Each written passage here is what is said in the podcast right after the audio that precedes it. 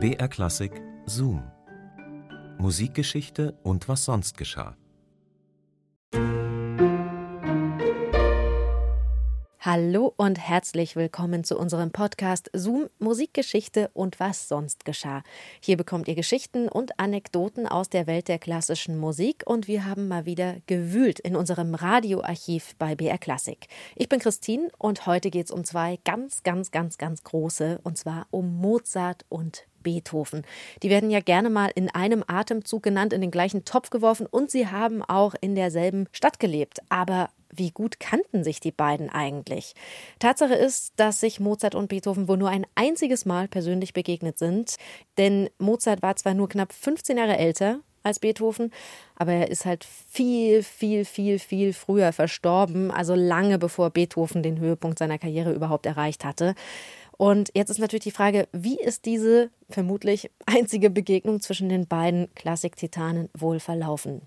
Stefan Siegert ist dieser Frage nachgegangen. Die Wiener Innenstadt hört sich im März 1787 noch etwas anders an als heute. Autos gibt es nicht. Und Pferdehufe und Kutschenräder auf holprig steinernem Pflaster ergeben ein epochal anderes Hörbild. Auch in der großen Schulerstraße, gleich hinter St. Stephan, ist es laut.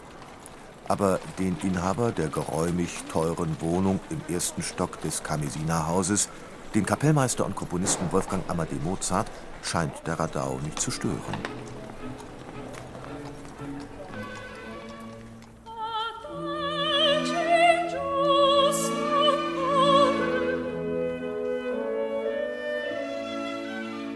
Zur selben Zeit, da Mozart überm Don Giovanni sitzt, weilt ein Musiker aus Bonn in Wien. Ludwig van Beethoven heißt er, ist 17 Jahre jung, ehrgeizig und voller Lernbegierde, die ihn nicht nur zum großen Joseph Haydn laufen ließ, sondern jetzt auch in die große Schulerstraße, wo er im Kamesinerhaus, erster Stock, anklopft. Dass der junge Beethoven Mozart besuchte, scheint erwiesen. Darüber, was die beiden bei diesem Besuch miteinander anstellten, rätselt die Welt bis heute. Er hatte einigen Unterricht von Mozart erhalten, berichtet der spätere Beethoven-Freund Ferdinand Ries. Doch hat dieser ihm nie vorgespielt.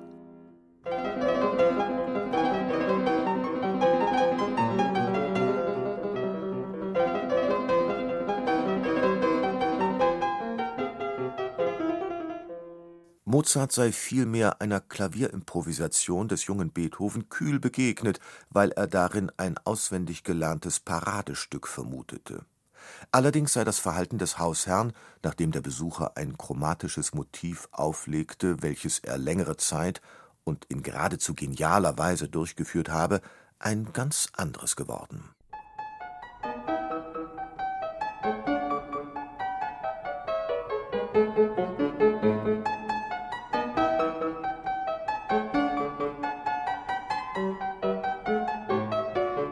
Zwei weitere Experten, Ignaz von Seyfried, ebenfalls ein Freund Beethovens, und Beethovens Faktotum und Adlatus Anton Schindler wollen dagegen von einem chromatischen Motiv nichts wissen. Sie halten vielmehr dafür, es habe sich bei dem besagten Notengebilde um ein Fugenmotiv gehandelt.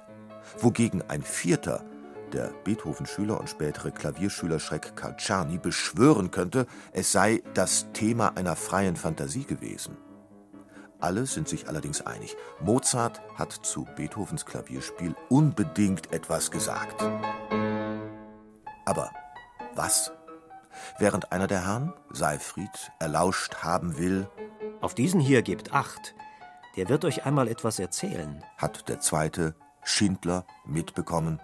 Dieser Jüngling wird noch viel in der Welt von sich reden machen. Und einem dritten, Mozarts Biografen Otto Jahn, wurde gar zugetragen, auf den gebt acht. Der wird einmal in der Welt von sich reden machen.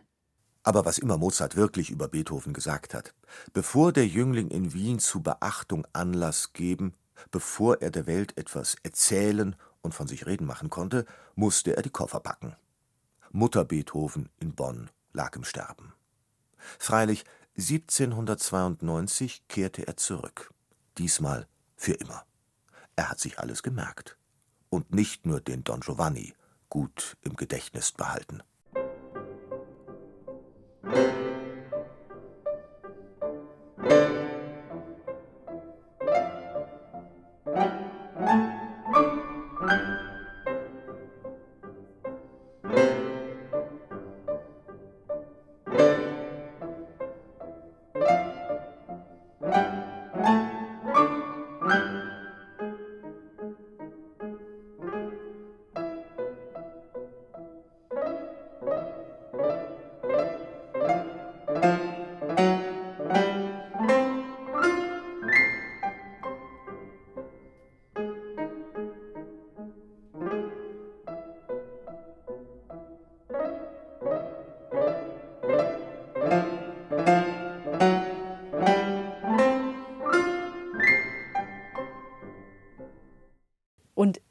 Aus diesem Beethoven was geworden ist.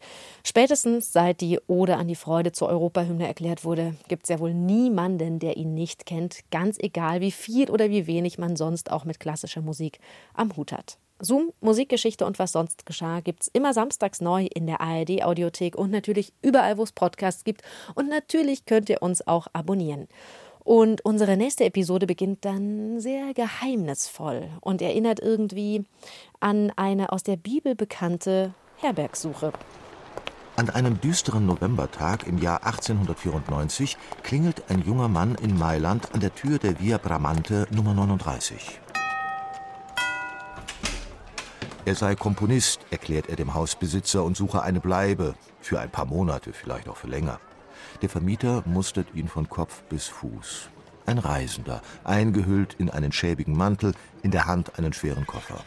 Bedauernd schüttelt der Alte den Kopf. Es tue ihm leid, seine Wohnungen seien alle vermietet. Der junge Mann, der da vermeintlich vergebens an die Tür klopft, das ist Umberto Giordano. Der ist extra von Neapel nach Mailand gereist, um seine Oper Andrea Chenier fertig zu komponieren. Und in dem Haus, in dem er unterkommen möchte, da wohnt sein Textdichter. Ja, und nächste Woche hört ihr dann, wo Giordano schließlich ein Dach über dem Kopf findet und wie es mit der Arbeit an der Oper weitergeht. Bis dahin macht's gut, eure Christine. Kosmos Musik.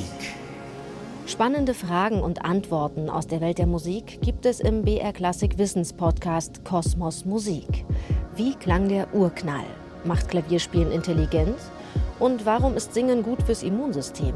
Die neuesten wissenschaftlichen Erkenntnisse rund um das Thema Musik mit der Astrophysikerin und angehenden Astronautin Susanna Randall. Kosmos Musik, jetzt in der ARD Audiothek und überall, wo es Podcasts gibt.